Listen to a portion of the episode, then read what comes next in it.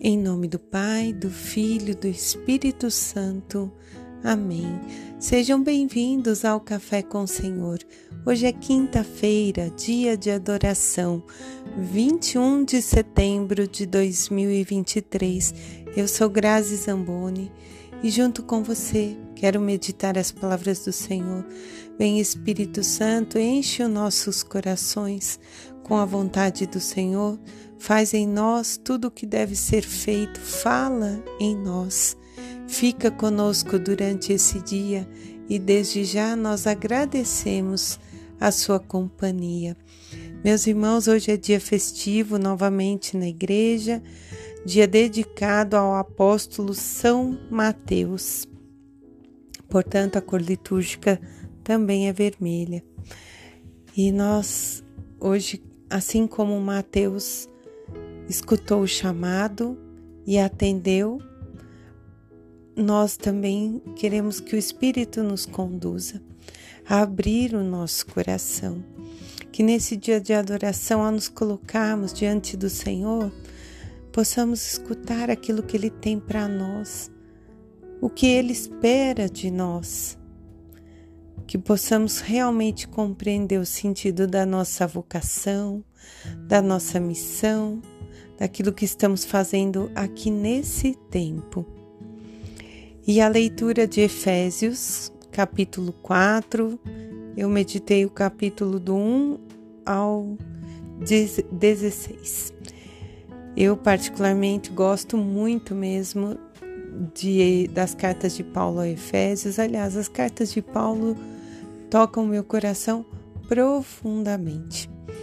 Mas nesse capítulo é, essa bela carta que Paulo escreve traz uma pedagogia mística que nos aprofunda na pessoa de Cristo.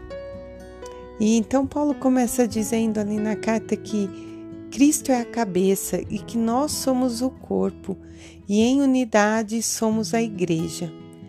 E Paulo vai afirmando que há um só corpo, um só espírito, uma só esperança ao qual fomos chamados.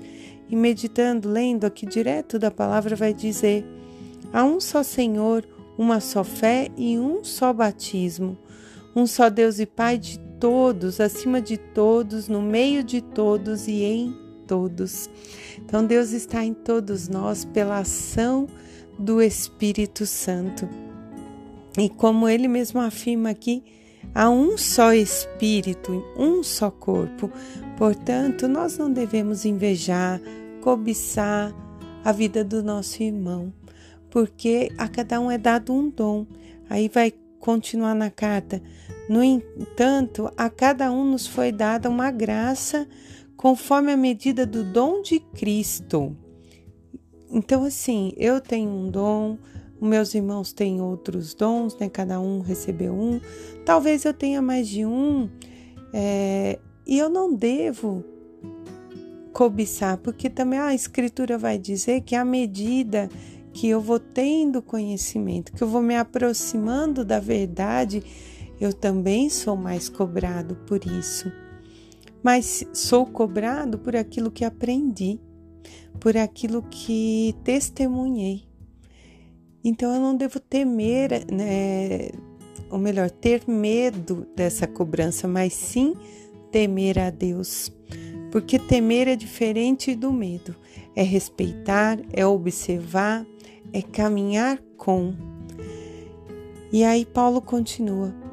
A alguns ele concedeu ser apóstolos, a outros profetas, evangelistas, pastores, mestres, para capacitar os santos para a obra do ministério, para a edificação do corpo de Cristo, até chegarmos todos juntos à unidade na fé, no conhecimento do Filho de Deus, ao estado de adultos, à estatura do Cristo em plenitude. Então não seremos mais criança. Quer dizer, uns ajudando aos outros. No nosso corpo, todos os nossos órgãos são importantes.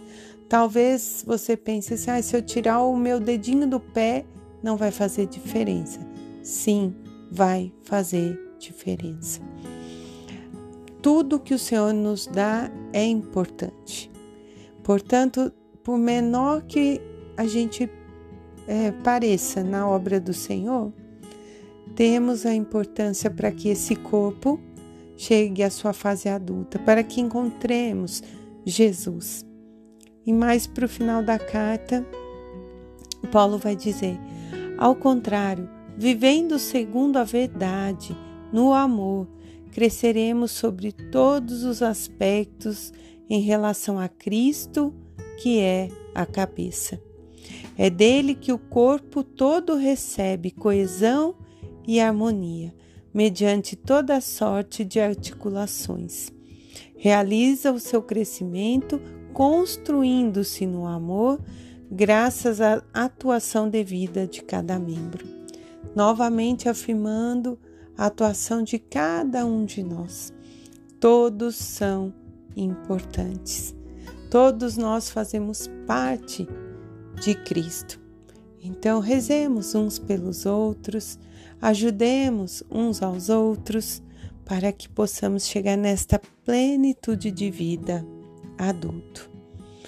E no Salmo 18, o salmista vai dizer: Seu som ressoa e se espalha por toda a terra. Que o som do Senhor possa se espalhar por nós, que possamos ser essa luz de Cristo por toda a terra, por toda a nação. É esse o pedido, é esse o chamado. E o Evangelho hoje, dia de São Mateus, é o Evangelho de São Mateus. Diz a palavra que Jesus viu um homem chamado Mateus sentado numa banca de impostos. Passou por ele e disse: Segue-me. Ele levantou-se e o seguiu. Depois Jesus estava à mesa na casa de Mateus. Chegaram publicanos e pecadores e sentaram-se com ele e com seus discípulos.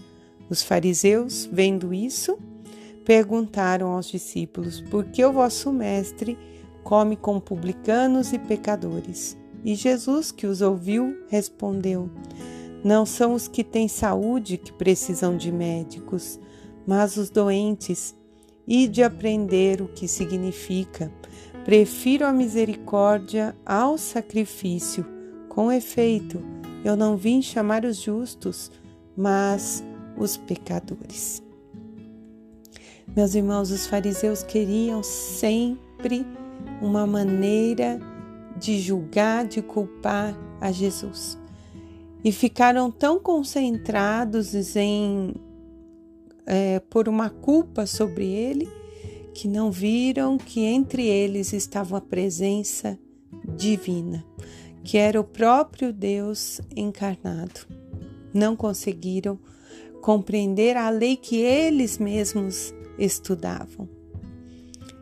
E agora, numa visão assim de Mateus, eu penso que provavelmente Mateus vivia uma vida vazia, vazia das riquezas desse mundo que passam. E com certeza ali em Cafarnaum ele já tinha ouvido falar de Jesus. Mas ao ser notado por ele, por Jesus, ele vê um novo sentido para a sua vida e então ele deixa o seu passado e vai testemunhar o amor, vai conviver com Jesus, passa a ser um dos doze. Depois, por volta do ano 70, é o próprio Mateus que escreve esse evangelho é, né, para a comunidade cristã que vinha do judaísmo, procurando mostrar para Jesus que aquele que os profetas anunciaram era o novo Moisés, era o Cristo que ele esteve sentado à mesa e que Cristo, na sua misericórdia, o acolheu. Não olhou para os seus pecados, mas acolheu o pecador, mostrou o caminho novo e ele escutou e o seguiu. Portanto, eu iniciava hoje convidando: escutemos a voz de Jesus e vamos responder com o nosso amor. Que o nosso coração cheio do Espírito Santo, possa compreender esse chamado. Em nome do Pai, do Filho, do Espírito Santo. Amém.